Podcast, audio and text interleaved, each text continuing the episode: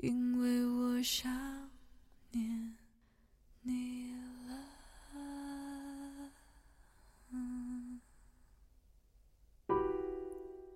Hello，欢迎大家在周六的晚上准时收听我们的午夜电台。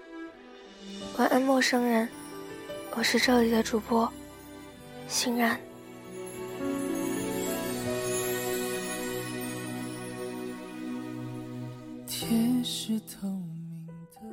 驶离这座城市的时候，天好像黑了。原来送别是这么容易天黑。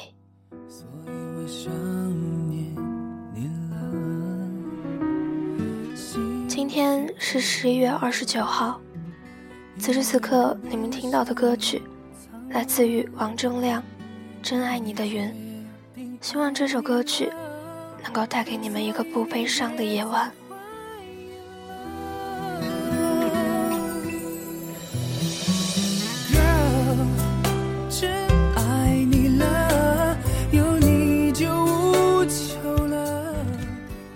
是有多愚蠢，我是有多渴望，我是有多执迷不悟，我是有多空荡荡。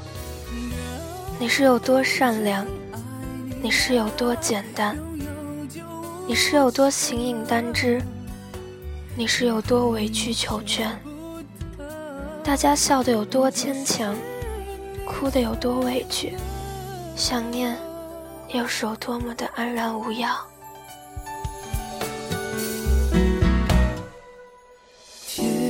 是透明的，因为黑夜已过去了，因为你对我笑了，所以想念很快乐。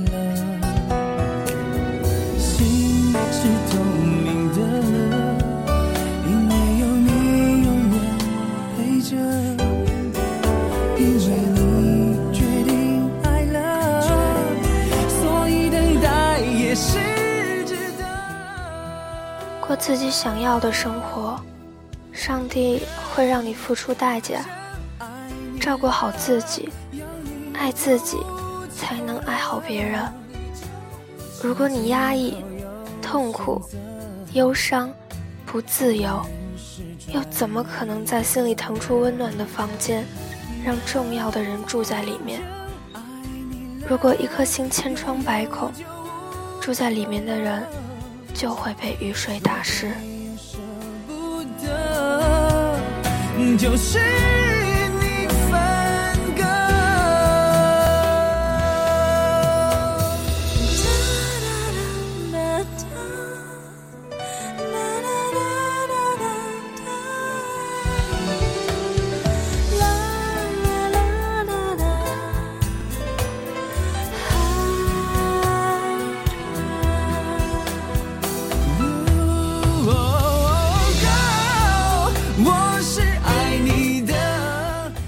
我们会承诺很多，实现很少。我们会面对面越走越远，肩并肩悄然消失。你会掉眼泪，每一颗都灼伤我的肌肤。你应该留在家里，把试卷做完，而不是和我一起交了张空白的纸张。对不起，我也曾爱过你。还有舍不得，就是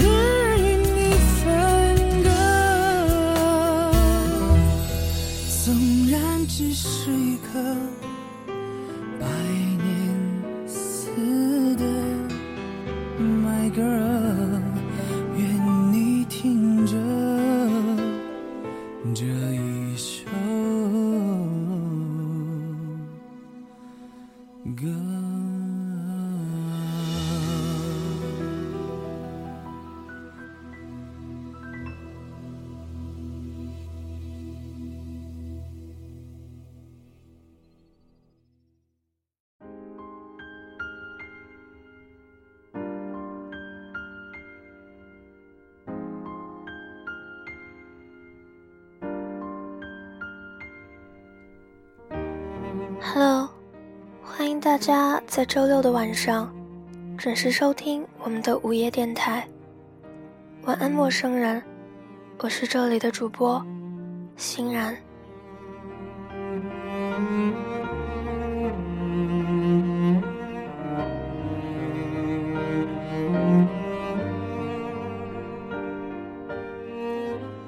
加班后十二点，就去一家很熟悉的酒吧喝酒。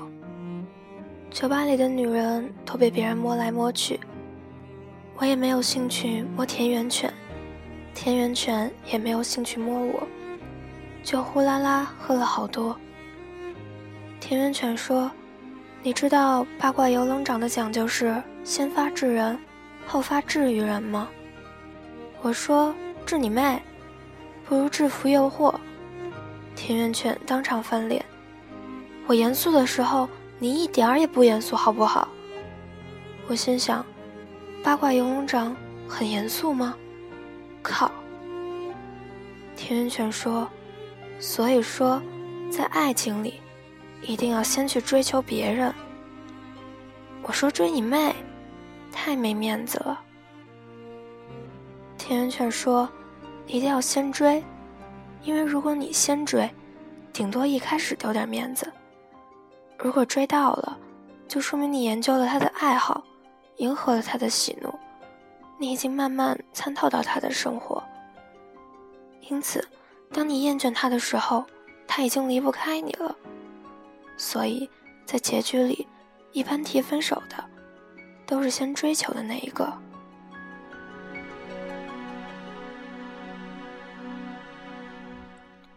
我大惊失色，太卑鄙了，太强大了，这算什么？田园犬喝了一杯。如果打仗需要的是《孙子兵法》，那么恋爱需要的就是《全子兵法》。透过金黄色的啤酒，我发现每个女人都有了姿色，也就相当于了所谓的酒色，先发制人。后发制于人，慢慢的，当他不放心自己，才把生命托付给你的时候，你已经先发制人，先发离开。其实很简单，其实很自然。六年级的时候和班长同桌，当时总是班长拿第一名，我拿第二名，于是他是大队长。我是中队长，大队长和中队长最大的区别就在于，一般升旗仪式，他大喊：“赖宁，你是我们的骄傲。”而我站在他旁边，严肃地进少先队里。他喊不完，我就不能把手放下来，因为少先队里，老子恨死了赖宁。有一天，来了个胖胖的班主任。他在上面自我介绍，我们在下面议论纷纷。班长说：“长得真胖。”我说：“这么胖，炖汤一定很好喝。”班长说：“才吃早饭，你又饿了？”我说：“这么胖，我一定要得到他。”胖胖的班主任宣布了一条最新的规则：每天都要睡午觉。谁睡午觉不老实，班长就把他的名字记在本子上。从那天开始，我每天都被班长写在本子上。哎，老子真想改名叫阿谀奉承，记我名字的时候让他多写几笔。他越是记老子，老子就越不睡。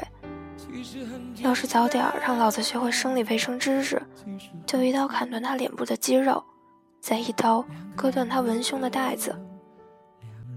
我之所以知道他六年级就在文胸，是他又记我名字，我就揪着他的辫子，被他逃脱，再抓，抓到一根松紧带，大叫：“哇，这是什么？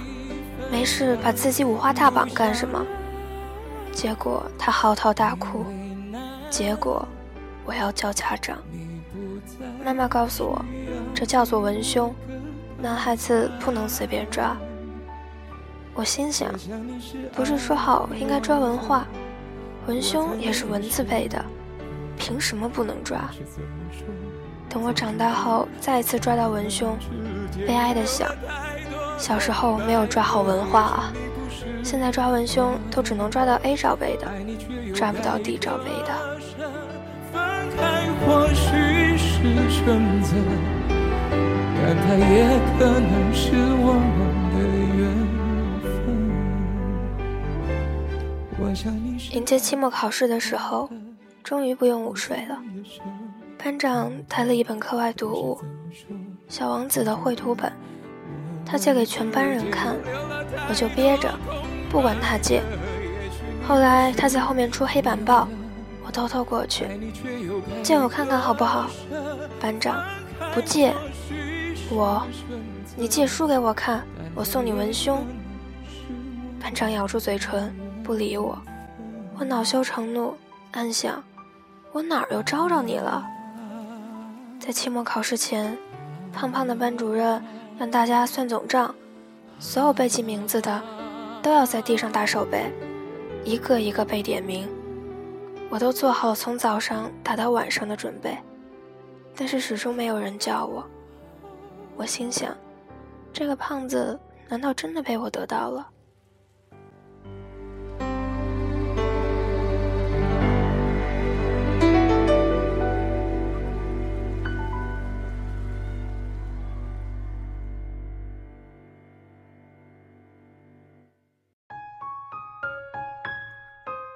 期末考试后就毕业了。毕业当天，班长送给了我一个包裹，里面只有两样东西：一是那本《小王子》的绘图本，二是那记名册。我打开记名册，发现密密麻麻的记录里，每一天都有一个名字被圆珠笔涂成了一个蓝块。送我这个东西干什么？我莫名其妙，直到初中，我的智商终于提到了一百之后，有天我忽然明白，那每一天的记录里，蓝块下一定是我的名字。在他交本子之前，把我的名字都涂成了蓝块。我冲回家，翻箱倒柜，找到了那个记名册，在最后一页找到了电话号码。可是，当我打那个号码时，班长已经搬了家，我也不知道班长到了哪里。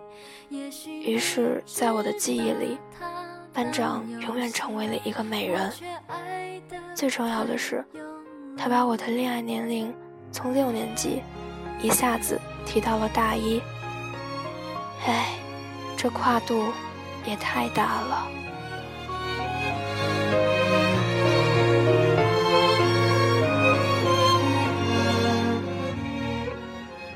大一的时候，有个女孩子叫姜薇的，从外地来找我。她先给了我一条绿箭，我说这是什么？姜薇，口香糖。我，顶饱吗？姜薇，你没有吃东西的时候打电话给我好不好？我，没有钱吃东西，老子还有钱打电话。姜薇。那这张电话卡你拿着，我我都没有东西吃了，我还要卡干什么？姜薇，那这张银行卡你拿着。我忽然泪水掉了下来，去你大爷的电话卡，去你大爷的银行卡，老子饿。后来我和姜薇打了半年的电话，我发现一个重要的讯息：女孩想我的时候。都是打电话的时候哭，而妈妈想我的时候，都是挂了电话后哭。后来我发现我很要好的朋友喜欢姜薇，于是我问姜薇借了一千五百块，把这十五张一百块压在了枕头底下。没钱吃饭的时候不碰它，没钱去网吧的时候我也不碰它，就连姜薇打电话告诉我。没钱交学费了，问我有没有空还给他，我都没有还。嗯，结果朋友帮他交了，五年后，他们结婚了。我送了一千五百块的红包，这个红包里十五张一百块，都被枕头压得平整。我终于还掉了这十五张一百块，留下了一张绿色的口香糖包装纸。这张绿色的口香糖包装纸也被枕头压得平整，没有一丝的褶皱。昨天晚上的事，看没有什么好谈的了。看就这样吧。上高三的时候，我没寄宿，住在学校教师楼旁边的一个两层小土房里，楼上住的是我。楼下住的是退休的老校长，永远有电，永远有水。通宵看武侠书，从来不用手电筒，想回就回，想走就走，那很奔放的日子。你读过高三的日子吗？你有我快活吗？现在回想，心里都在翻跟头。班主任是个孤独而暴躁的老女人。我经常因为他的孤独被喊去谈心，因为他的暴躁而在谈完之后被怒骂。愤怒之下，我索性破罐子破摔，早操不出，早读不去。一旦心情不好，连早课都不上。这叫什么？魄力。我不挣扎，随他去吧，我不害怕。一天大清早，有人敲门，我开门是个女生，还拎了个塑料袋子。我心想，妓女生意怎么做到高中生这儿来了？女生，你没吃早饭吧？我，不吃，滚。女生，这么粗鲁干什么？我，就是又粗又鲁的。女生，这是别人托我带给你的。我，别人，什么人？女生，别人不想告诉你，不要算了。我，不想告诉我，那就是不用我还了呗。女生，送你的，为什么要还？我，哈哈哈，别人真好。女生走了，我一边吃着麻团和豆浆，一边心想，别人太穷了，早饭就送这个。再看一眼有过的幸福。我班有朵校花，爆炸美丽，爆炸智慧，学习永远是第一。我的愿望是用法律制裁校花同学，枪毙，或者帮我考试，以上二选一。同桌的愿望是用法律制裁门卫，这样可以半夜偷偷溜到录音室看片子。看到一半喊老板换片。几年后，同桌被法律制裁了，他在承担包工头偷税、漏税、拖欠工资，被判入了三年。当时我就知道，这个同桌并非等闲之辈。一天，我去城里打游戏，他居然带了一个猪油妹。半夜，他问我借钥匙，说要和猪油妹住过去。还要我打街霸，用钥匙和他换了几十个铜板。第二天大早就出了状况，他们出房间时被楼下退休的老校长看见了。当时天色不好，老校长没有认出女生是谁，不然和猪油妹同居，太掉价了。无奈，老校长也没有认出男生是谁。我房间出来的肯定是我，太委屈了。班主任找我谈话，脸色凝重；教导主任找我谈话，脸色凝重；就连副校长找我谈话，他妈的怎么脸色还是那么凝重？我正在绝望着等着校长找我谈话，接着入狱。我是个流氓啊，流氓！一个没有摸过小女生小手的流氓，哭鬼！忽然校长就不找我了。老师们也不提这事儿，我好奇的三天没睡着。某消息灵通人士私底下问我，想知道为什么吗？我说想。灵通人士，十个铜板。我，好。灵通人士，你知道校花同学吧？我，废话。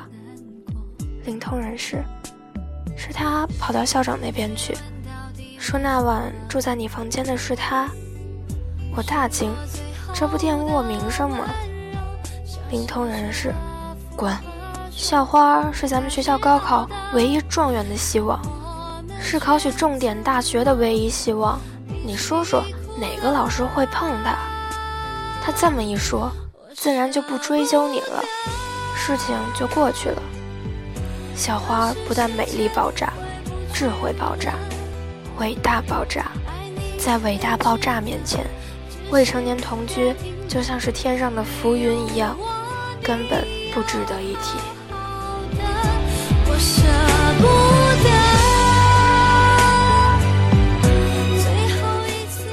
但后来我没想到，小花同学不比我们江湖中人，他是施恩图报的。从此，在校花同学的要挟下，我参加早操，参加早读，参加早课。但校花同学后来也没有想到这么做的弊端。校花同学，张佳佳。我们一起报考南浦大学吧！我大惊失色，南浦大学？你以为我是校草？名牌大学？那他妈是人上的吗？我的左脸被抽中。校花同学，我们一起报考南浦大学如何？我，你给我一百块，我就填。校花同学，给你一块。我，一块。你怎么穷得像小白？校花同学，小白是谁？我，我家养的土狗，我在他脖子上挂了个一块的硬币。啪！我的右脸被抽中。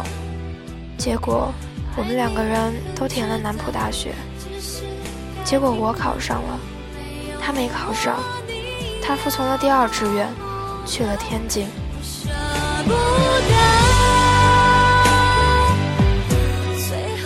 天津为什么不是江苏城市？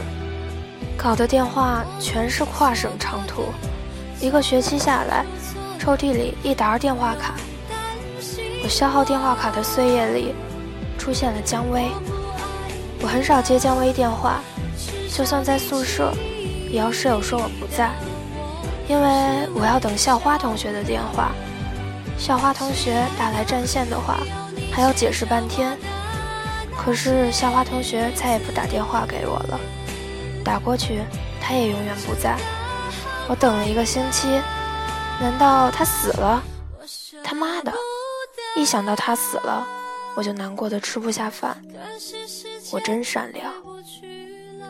我等了一个月，就算他死了，也该投胎了吧？一想到他投胎了，我就寂寞的睡不着觉。我真淳朴。我等了三个月，我去天津。这时候姜薇从外地来找我，她先给了我一条绿箭口香糖。我，这是什么？姜薇，口香糖。我，顶饱吗？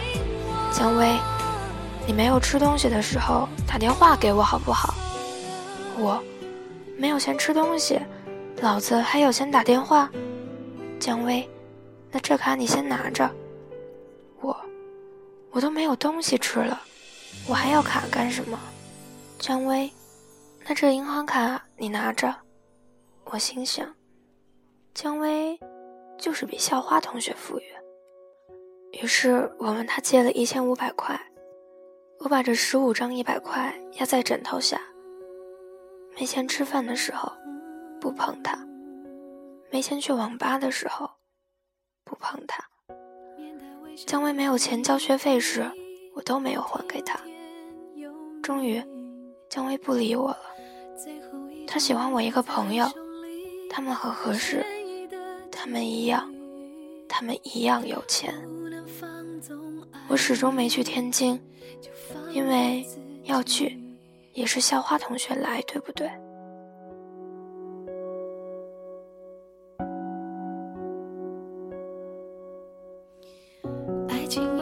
学期末，熟悉的声音，校花同学，你还好吗？我，你好久不打电话给我了。小花同学，呵呵，没有钱买电话卡。我，太穷了吧你？我有钱，我分你一点。小花同学，不要，张佳佳，我们分手吧。我，还是分钱好了。小花同学说：“我说真的，张佳佳，我们分手吧。”我，要分钱。小花同学，张佳佳，记得照顾好自己。我，分钱分钱。小花同学，有空打电话给妈妈，她一定很想你。我，分钱分钱。小花同学。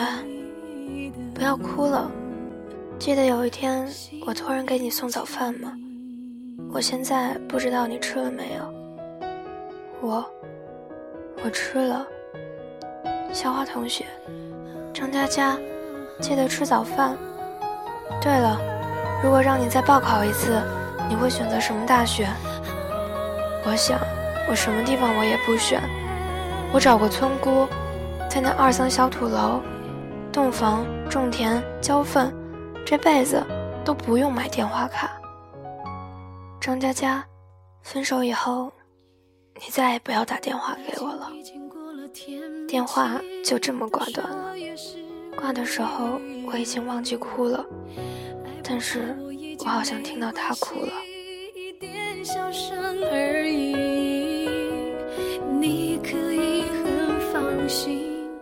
五年以后。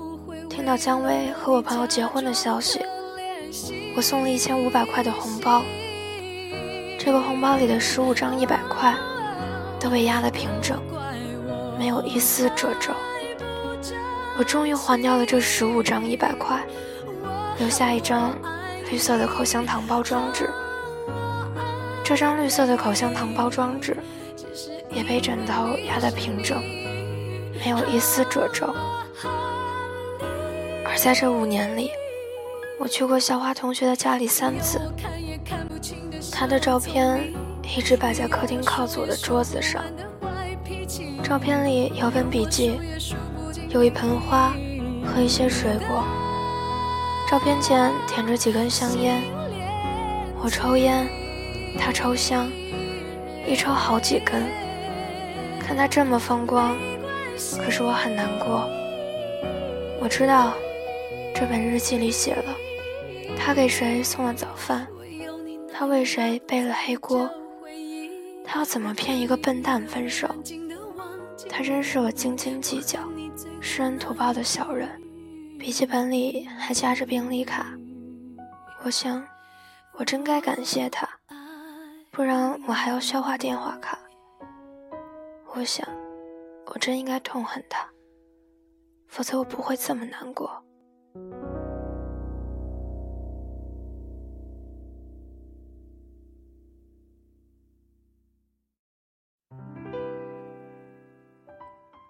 每次我会和他妈妈一起吃饭，吃一顿饭。每次我和他妈妈吃饭，都会说很多事情，说的很开心，笑得前仰后合。每次我在他家，都不会掉一滴眼泪，但是一出门，就再也忍不住，蹲在马路边上，哭很久。如果我是这样，我想他妈妈也一定等我出门才会哭吧。我住的城市从不下雪，记忆却堆满冷的感觉。在很长一段时间里，我继续没有早饭吃。没有早饭吃的时候，我就想起一个女生。女生，是别人托我带给你的。我，别人是什么人？女生，别人不想告诉你，不要算了。我，不想告诉我，那是不用我还了。女生，送你的为什么要还？我，嗯，别人真好。我一边吃着麻团和豆浆，一边心想，别人真穷，早饭送这个。送早饭的时候，小花同学和别人一样穷；考大学的时候，小花同学和小白一样穷；打电话的时候，小花同学和我一样穷。听到收音机里放了一首歌。一生所爱，我没有抽一口，烟灰全掉在了裤子上。我没有哭一声，眼泪全掉在了裤子上。电视机里有人在说：“奇怪，那人好像一条狗耶。”狗什么狗？你见过狗吃麻团喝豆浆的吗？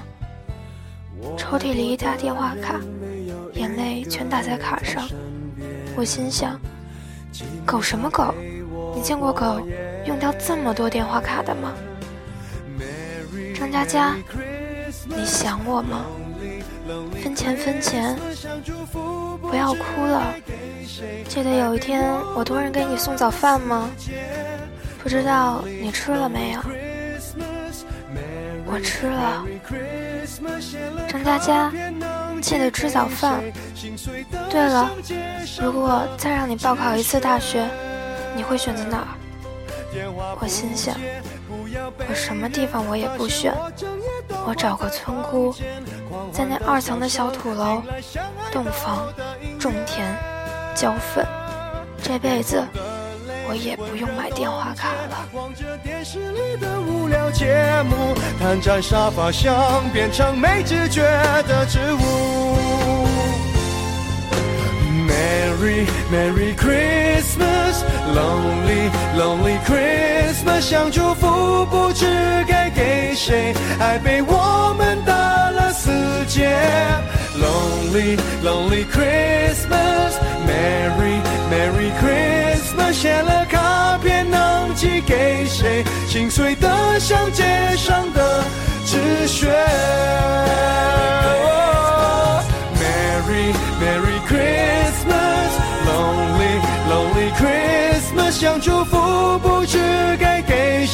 爱被我们打了死结。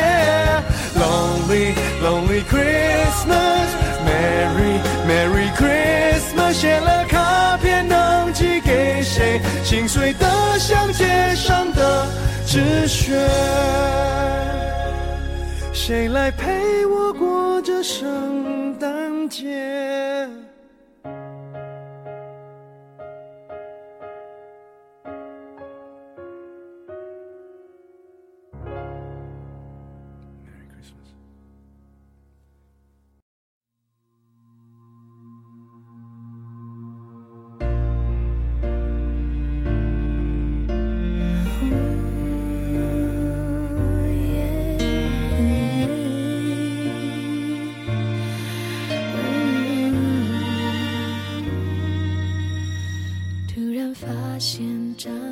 此时此刻，你们听到的歌曲来自于张惠妹。如果你也听说，晚安，陌生人，我是这里的主播欣然。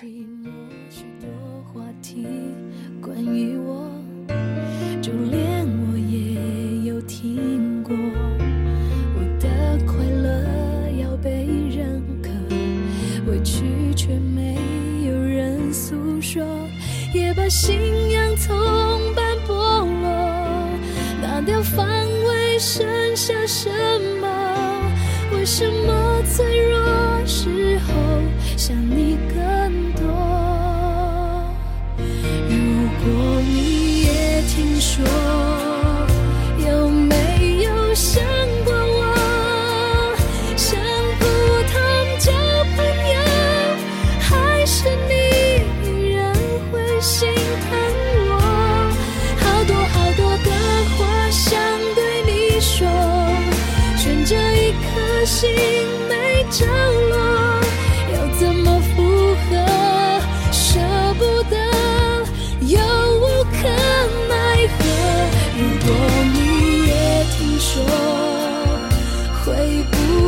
相信我。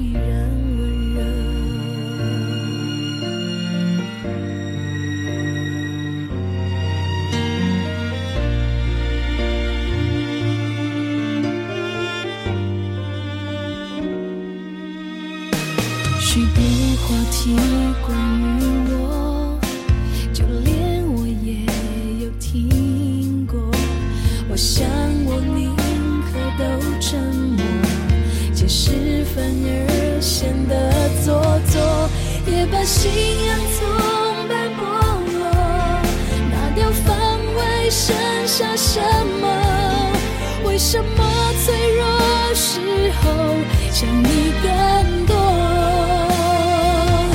如果你也听说